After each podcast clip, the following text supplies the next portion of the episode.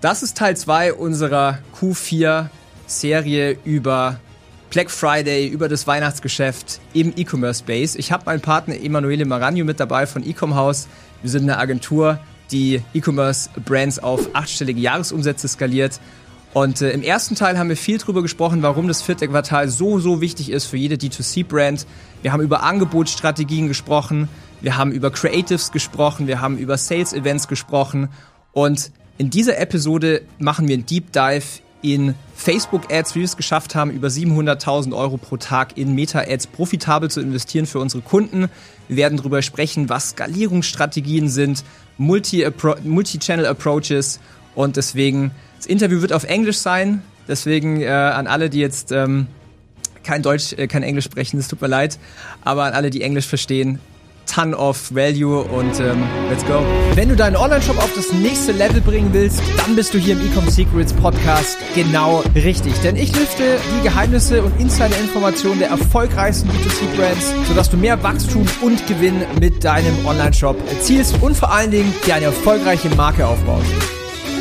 And then there is a second layer where we say, cool, we add this concept about up to always discounting the most the ones that are not that wanted from from the market and we add a gift okay so we have two leverages uh, where we say you can have up to that's already ideally stronger than all your competitors plus we gift you even something to make you even more you know perceive value mm-hmm.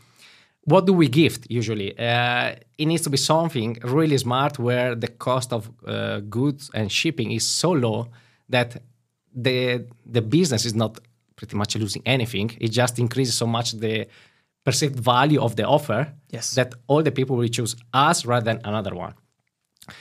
The third level, and we we have named it for us the irresistible offers for us, uh, where we have a bundle where we start stacking together products that uh, users and people want. Mm-hmm where we have a strong discount, where we have an, an higher, much higher AOV, and we give even a free gift.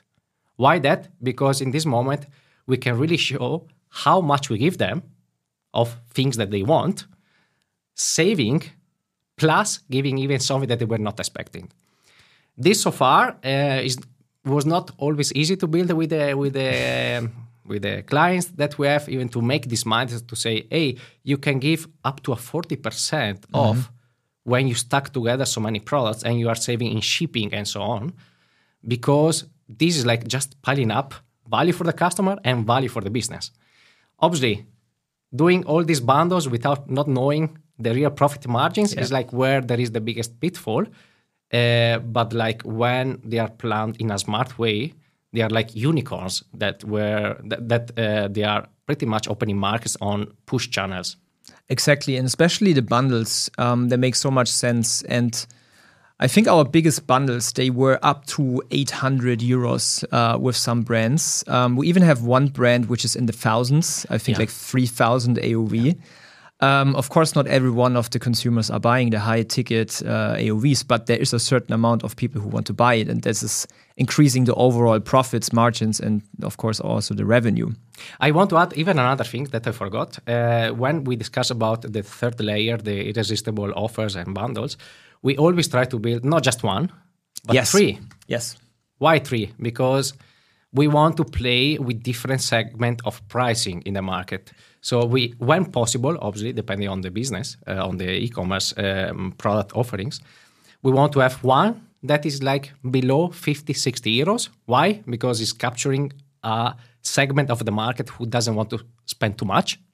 Then we want another that is always below 100 euros or 120 maximum.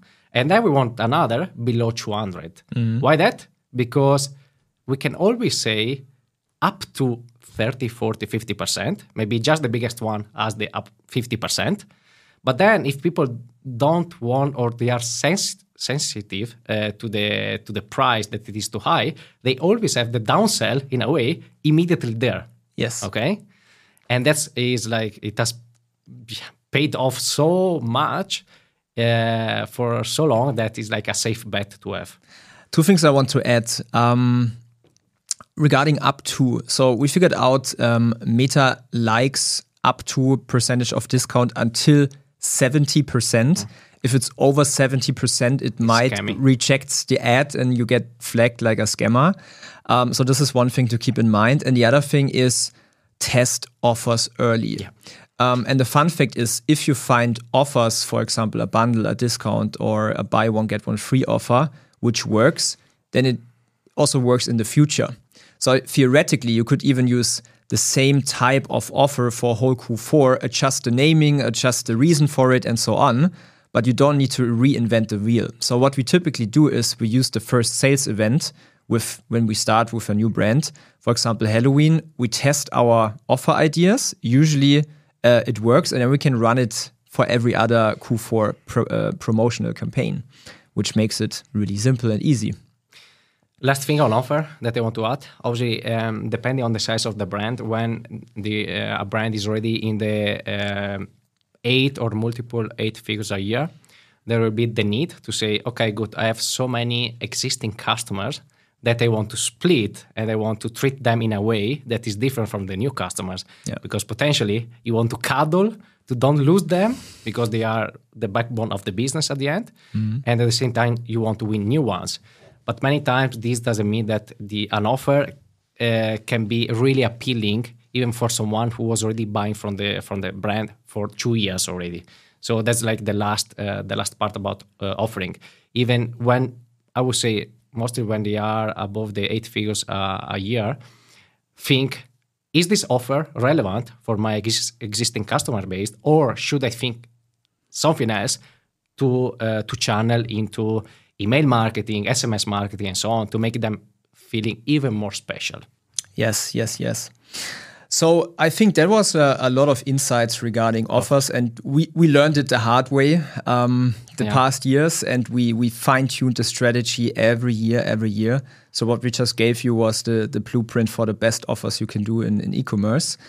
Um, if you want to to um, dive in even more, get like calculators, get like templates and so on, just reach out to me on um, Instagram and write me that you uh, that you want our Q4 masterclass, which we just published. Um, it's for free. We give all the insights. We give basically step by step our um, system, how we generated 50 million last year in Q4. So that's super valuable. Just write me on DM or comment below this video, and I will share it with you for free. Now I want to switch gears. I want to go deep into ads, meta ads, Facebook ads. That's basically our bread and butter, and it's the bread and butter for the majority of D2C brands. Fun fact um, last, uh, actually, yesterday, I had a podcast interview with the head of media agencies of DACH from Meta, which is Andreas Rau. Um, somehow, maybe we can uh, connect this video here or the podcast episode so you can just uh, rewatch it because we talked also about Meta for e commerce, how important it is. Um, let's kick it off with creatives, and then I, I, I roll the ball to you for running the ads because you're the master of uh, data. I'm more the creative and marketing guy. So we figured out a really simple formula for high performing creatives. And um, I also have a backstory here. I'm just remembering, and I learned it um, in 2020 when you and me we run uh, all the accounts for our clients on Black Friday, and there was this one specific creative. Uh, I remember you created it with I don't know Paint or Canva or something, and um, and it was one ad, one creative, which generated basically two million uh, dollars in in revenue, and uh, I don't want to offend you, but it was really ugly. But it was effective. it was effective. so I was like, my design background was like, oh man, how can something looks like this and sell um, so well? So I started to to figure it out and uh, also to analyze other winning promotional creatives. So I found this five five step formula, which is the first thing you need to have is a reason. So, for example, Black Friday, Halloween, which we just talked about. The second thing is, and this should be the most prominent thing in the creative, the offer mm. up to 30% off or something else. Like you, your offer needs to be the, the hero of the creative, right? The third thing, the third step you need to implement is the product itself. It can be a bundle, but go straight to the point. the, the, the stuff people can buy, yeah, the hero product, for example. And then the fourth thing is urgency. We are all humans. We we have a lot of psychology in us and like urgency and fear of missing out makes people buy. So basically what what we use in our creatives is like um, last chance to save 30% um, sale ends in 48 hours. Last chance to save blah blah blah um, until sunday the i don't know 26th of november. So using urgency brings people basically people need to decide now and it works amazingly well and the fifth, the fifth thing to add in a creative is like a call to action. Like tell them, click now and save money, basically. Kurze Unterbrechung, gleich geht's weiter. Wenn du jetzt mit deinem Online-Shop nicht weiterkommst oder mit deiner E-Commerce-Brand einfach nicht skalieren kannst, dann melde dich mal bei uns auf www.ecomhouse.com. Wir machen aktuell kostenlose Strategie-Audits, wo wir gucken, hey, wo sind eigentlich bei dir gerade die Probleme, wie kannst du sie lösen und dir dann auch noch die Lösung an die Hand geben. Wenn es für dich interessant ist, geh mal auf www.ecomhouse.com. Du findest den Link auch unten in der Beschreibung und jetzt geht's weiter. If you combine those five steps in your creative and even in your ad copy, um, it's you will have the highest performing ad creatives. Yeah. The beauty is, if you think, uh, obviously we we have studied a lot the old style advertising, direct response, direct response marketing, and yeah. so on. And the more we go forward in this, um, you know, digital space, the more the, the rules of the game are are going back in the history. Um, I add another things why this five-step formula that you just described is simple. We can say nothing super sexy that no one can don't do but so effective because it is linked with attention span. And what we saw is that during Black Week, Black Friday, Christmas, people are getting so little attention on the social media uh, because they got bombarded from everywhere for offers. They walk around the street, 50%, 60%. Uh, they open Instagram or TikTok, uh, 70%, uh, bundles, whatever. It's such a mess. it's such a mess that then who is the one winning? The yeah. one that is like in the shortest amount of time is giving the right input for the user to click. That's the goal of the creative, right? Winning that right click, not all clicks. So uh, just putting there some cats or dogs will not make them no. entering and buying. But the right click uh, where we, we are re- really able to connect the, the desire to save, that's a desire, with the product they want and uh, psychological psychological triggers to act now. Yes, is what is winning that click and not giving it to the competition. Exactly. Uh, well, it's not that then there is that much much to say. Uh, the only thing that I always like about creatives is they are called creatives because you need to be creative behind that. Exactly. Right. So yeah. if last year all the winning ones were orange, I yeah. put as an example. Yeah. Expect that this year potentially Orange will not be the main winner because if people have already seen that, there is the eye uh, saturation. I don't know. It's, uh, it's basically called banner blindness. Yeah, banner blindness. Yeah. That they have already seen that, and if all brands are copying the same yes. of what w- was working last year, be sure it will not work this year. Yes. Right. So this is like where the mm, the creativity of every um, brand should go. 100%. Yeah, being different. Being yeah. different. Cool. So we covered up basically um, the creatives, which is super important. But now to the technical side of things Meta ads, Facebook ads. Um, can you tell us a little bit about um, the technical setup, like the campaign structure, what we used in the past, which we also will use this Q4, um, so that people can imagine how an ad, could, ad account should be structured? I will be boring.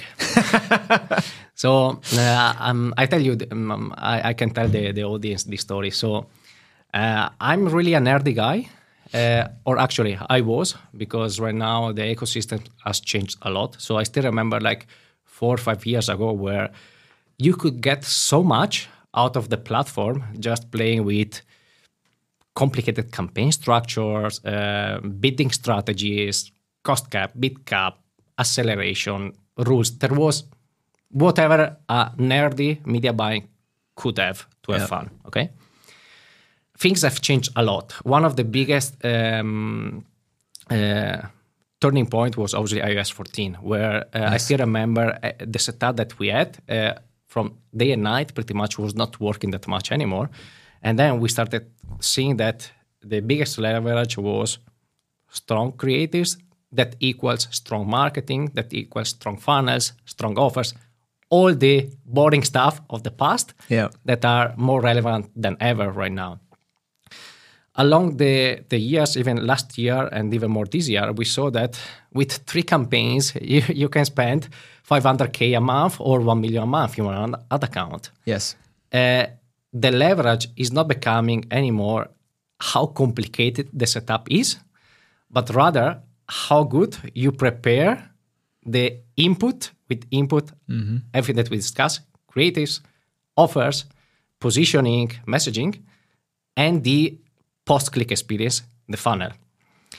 Uh, just to give you, uh, just to give even some inputs on the uh, campaign structures, we see right now that when we have one testing campaigns where every week we are testing new concept, new creatives, new offers, new ideas, and one prospecting campaigns where we give the machine the chance to expand on broad, mostly right now with that advantage shopping plus uh, campaigns like uh, Magic.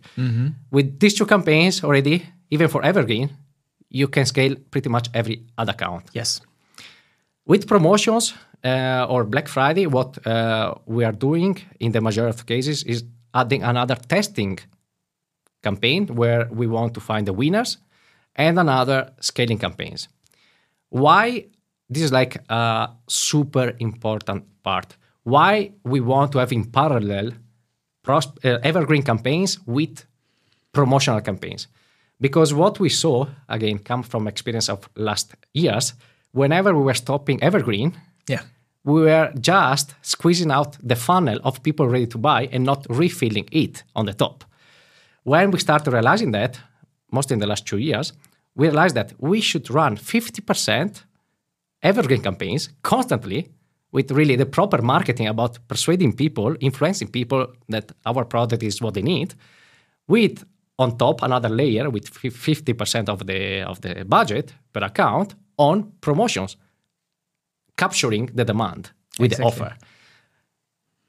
This is like one of the biggest learnings that I would say we've had, mostly going from the at the beginning the small account spending 10, 20k a month to the one spending millions a month.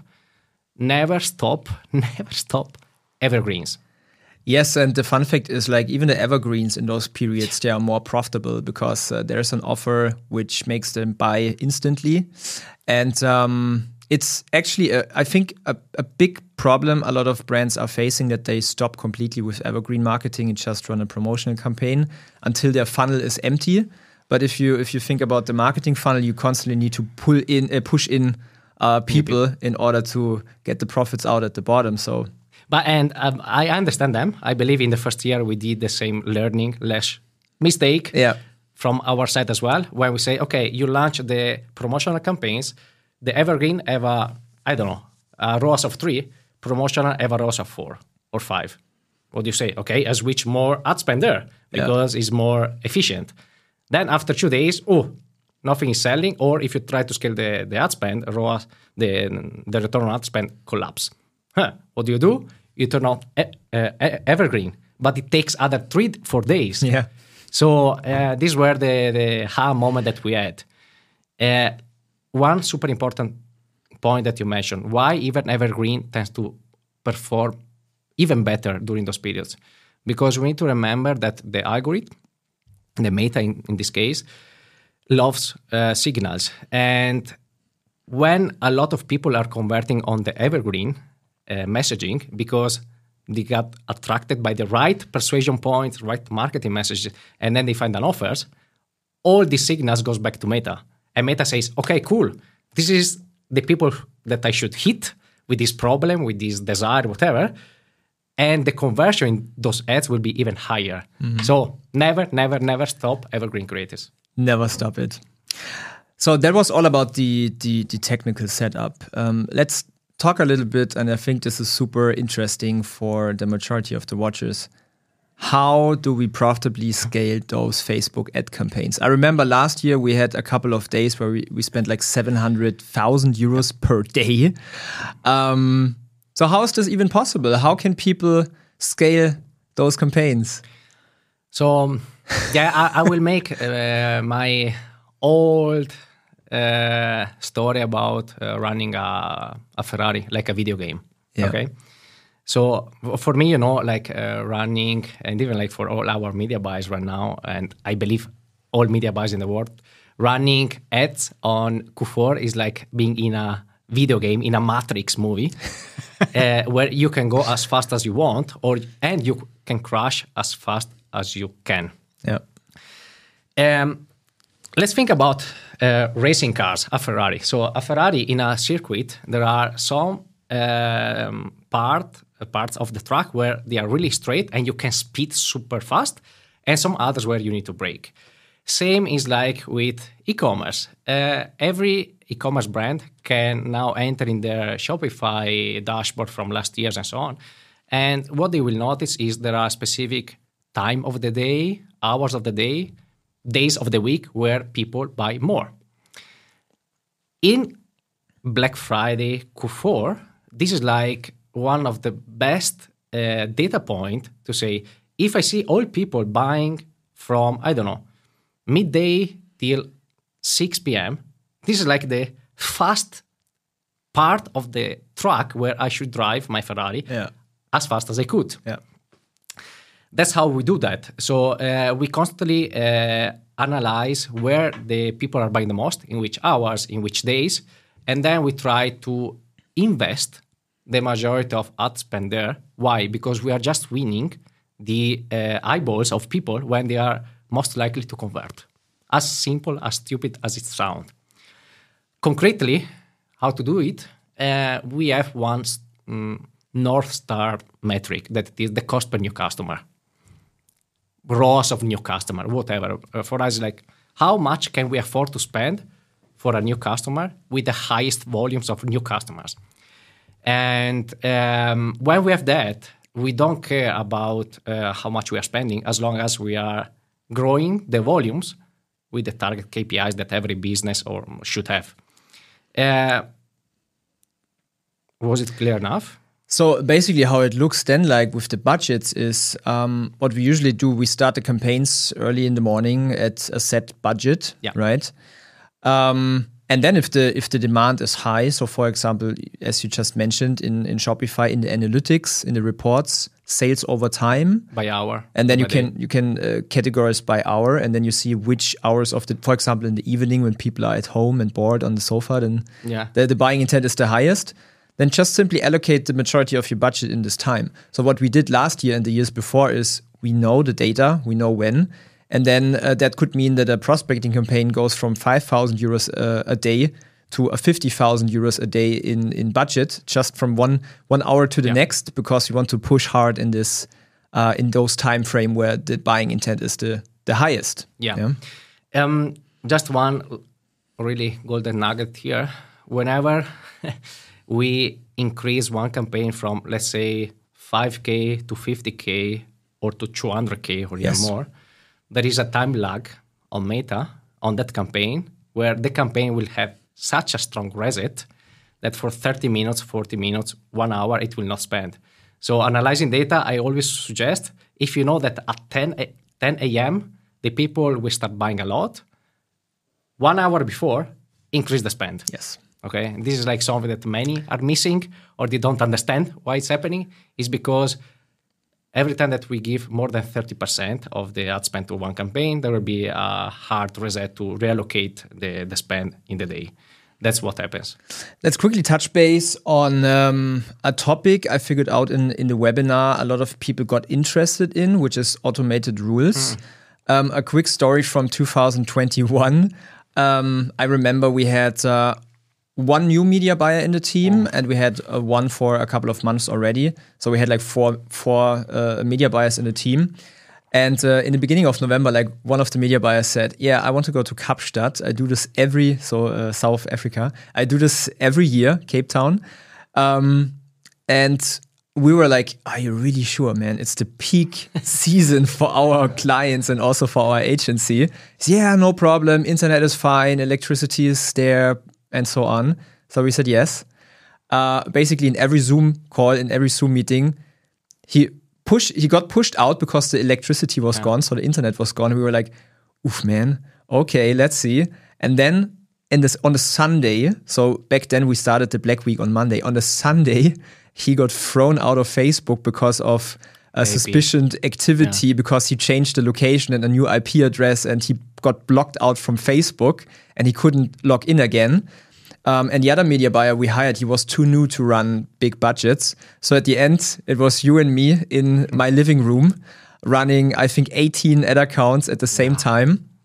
And what really saved our ass because you cannot you cannot oversee all active ads at any po uh, point of time. So what we used is um, automated rules. So we defined rules, and then basically uh, that was one of our media buyers help us, right? Or ten. Or ten, yeah, uh, and uh, even more efficient, right? so um, let's quickly touch base on automated rules. Yeah. So um, even the, um, on this topic, um, quite nerdy, but one that's what of, you love. Oh, yeah, it's like uh, it's a big leverage, I believe, to to reduce inefficiencies, to increase mm-hmm. efficiency of the ad spend, not just in Q4, but like all year long. Uh, I still remember three, four years ago when they were super complicated, when uh, no one could understand what I was doing. uh, to today, where we have a super simple setup of rules that they have one goal: stopping inefficient ads 24 hour every 15 minutes so they cannot be matched by a human being. Yeah. Second uh, we know that potentially uh, some ads got a lot of reach and then the, the sales attributed to meta were coming after i don't know five hours 10 hours one day reactivated them. So we have this set of rules that uh, they need to constantly control our efficiency at the ad level because with the volume of testing that we have the bigger the accounts, the higher the volume of ads that are active. And there is what we saw, there is no human being who is yeah. able to manage on scale when you are really spending 100, 200, 500K a, a day, yeah. those volume of ads. Um, suggestion input for everyone. We use RevealBot, uh, mm-hmm. that is like quite known, quite simple. I think well. we even have a discount for new people. Yeah, I should check. So, so just hit us up if you want to save 20, 30%. Yes. Um, where the only thing that needs to be done is like adding a specific keywords to the campaigns, defining what is like the cost, uh, the, the, the metric that you want to stop or reactivate an ad, mm-hmm. and the system will take care about stopping or reactivating the ads. So that's it. So we don't need to focus on that. What is the highest leverage that we have uh, on managing the ad spend, right? And mm, yeah, on that, potentially many are even or ask me, hey, why you don't automate that as well? Because in the past I got burned, yeah. like really.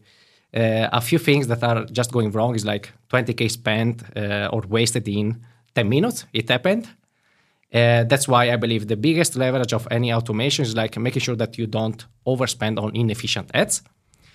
Uh, and the human mind is where should really drive the, the car to the maximum speed. Exactly. And that helped us a lot because you can imagine, just for context, we had ad accounts with like 500 active ads, yeah. and you should check them every 15 minutes if you are spending hundreds of thousands a day. Uh, and the reveal bot, or basically the automated rules, saved our ass. Yes. So, Emma, I'm checking a little bit on the time. I think we are um, over one hour already oh. in. So, we like to talk. I think we need to uh, do this a lot more often. Um, I would talk a little bit about a multi channel approach. Yeah. And then finally, we summarize um, some points. Um, multi channel approach. So, a lot of brands are looking only on Facebook ads. And don't get me wrong, Facebook ads, I love Facebook ads. I run my first ad nine years ago. Um, but Facebook ad is, ads is like one puzzle piece of the ecosystem of a successful uh, e-commerce brand. It was also 2020 when we figured out an anomaly in on Meta in the Facebook ad accounts regarding CPM prices. we figured out that um, with a certain method, we were able to decrease the CPM by 20 to 30%, which means for the same amount of budget, we would reach 20 to 30% more people. So campaigns basically get more profitable Yes. at the end. Um, so I remember you, you analyzed, you showed me all the graphs, you, lo- you like the nerdy stuff, right? And uh, we were looking at the graphs and the stats and so on, and we figured something out. Yes, uh, we realized that channels work well together. It's not Yes. just uh, you know a mantra that everyone was preaching casually, um, and mostly when we are in push campaigns. So what we found out, uh, making the long story short, that whenever there is, for instance, another channel email uh, driving a lot of traffic, high quality traffic to the site that converts, Meta, in this case, gets a lot of signals back because a lot of people are triggering purchase event, uh, conversions, a lot of time on the site, and so on. This is like a nice input to the Meta algorithm to say, hey, people in this website are having a really nice experience. Let's give it an even higher quality of people or at a cheaper price. That's where usually we saw the- a CPM, uh, CPM going down or staying the same, but with a much higher ad spend. Yes. Then I still remember we said, oh, but if it is working with email, it could work even with something else, right? And that's where we found the second biggest impact was with, with influencers posts. Yeah. And uh, I had other suggestion. Please book all your influencers marketing right now, not in in November. Otherwise, you will not find the good ones. Yeah. I closed the, the bracket. Uh, whenever there was a big influencer posting uh, and driving a lot of traffic and reach uh, through their uh, influencer profile, we saw that, oh, Meta, CPM, and ads are performing better. And then, really, when we started saying, okay, why don't we say at that time, the biggest influencer with the highest reach, with the first email push to drive the cost of meta ads to the lowest and spend the most. That's where we have won so far many times and where we keep working on that. A question that many were, were asking, yeah, you know, but then there is cross match attribution. So Yeah. many sales from the influencer are uh, attributed to Meta and vice versa. It's a mess. For sure, it's a mess. The only thing that uh, we care in those days is to reach the highest amount of people at the cheapest price and making sure that the new customer that we are getting in the funnel are matching with our benchmark that we need. Exactly. When we have that, you you I, I will simplify that. You don't care where they are coming because you are growing the business. Many will be across different platforms.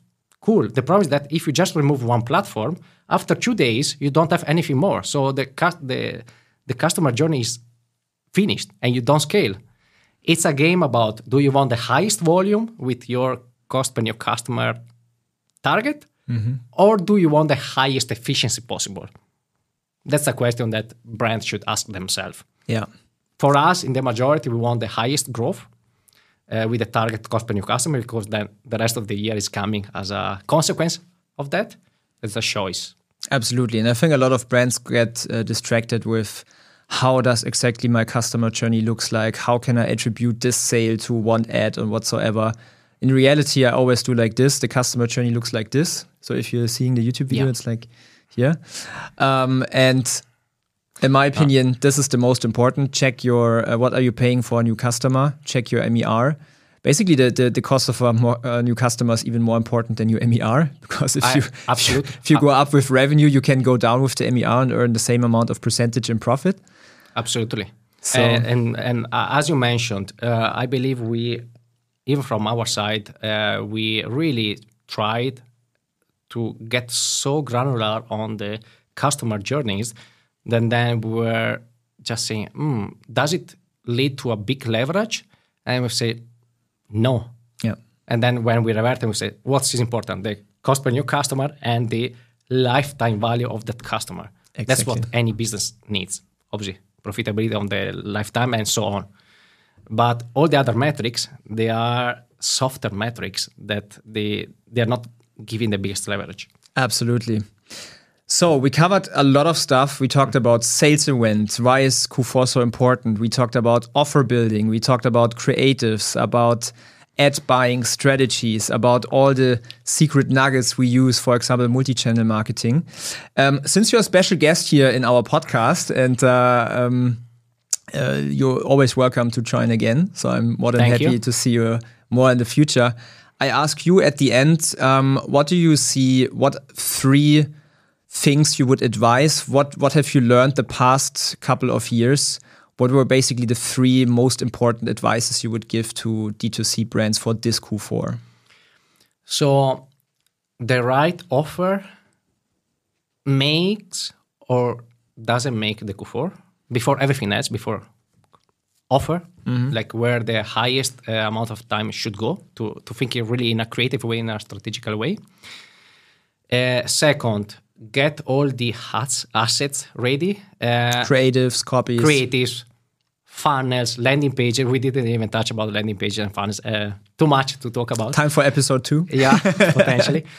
Um, uh, logistics, stocks, all this part needs to be ready when I would say 1st of November. If we want to run the campaigns on the 20th, 1st of November.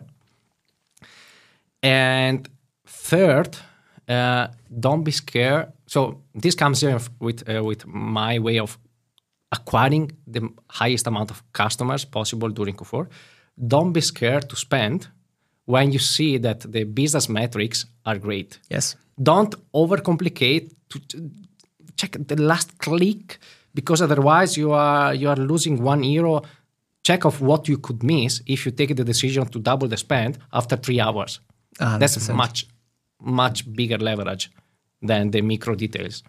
Amazing. And um, if you guys are watching this on YouTube or listen to the podcast, if you find something out of that content valuable, I suggest subscribe to the channel, subscribe to the podcast, because every week we push out our insights from the agency. We have generated over 400 million for our D2C clients. So we have learned a ton. We, we did a lot of mistakes and learned out of that which we are constantly sharing in our free content. So if this is valuable for you, share it with your friends, subscribe to the channels, and Emma, for you, I wish you um, amazing. Uh, thanks a lot, firstly, and then I wish you and us an amazing Q4, and especially our clients to bring the best results. Um, thanks that you have been here in Munich in our studio. I love um, that. I hope that you come back pretty soon, and um, thanks, Bro. Wenn dir der Content hilft, deine Marke weiter auszubauen, deinen Online-Shop besser zu machen, deine Ads profitabler zu machen, dann lass unbedingt ein Abo da, wo du es jetzt gerade anschaust oder anhörst, diese Episode. Und ich wünsche dir jetzt ganz viel Erfolg.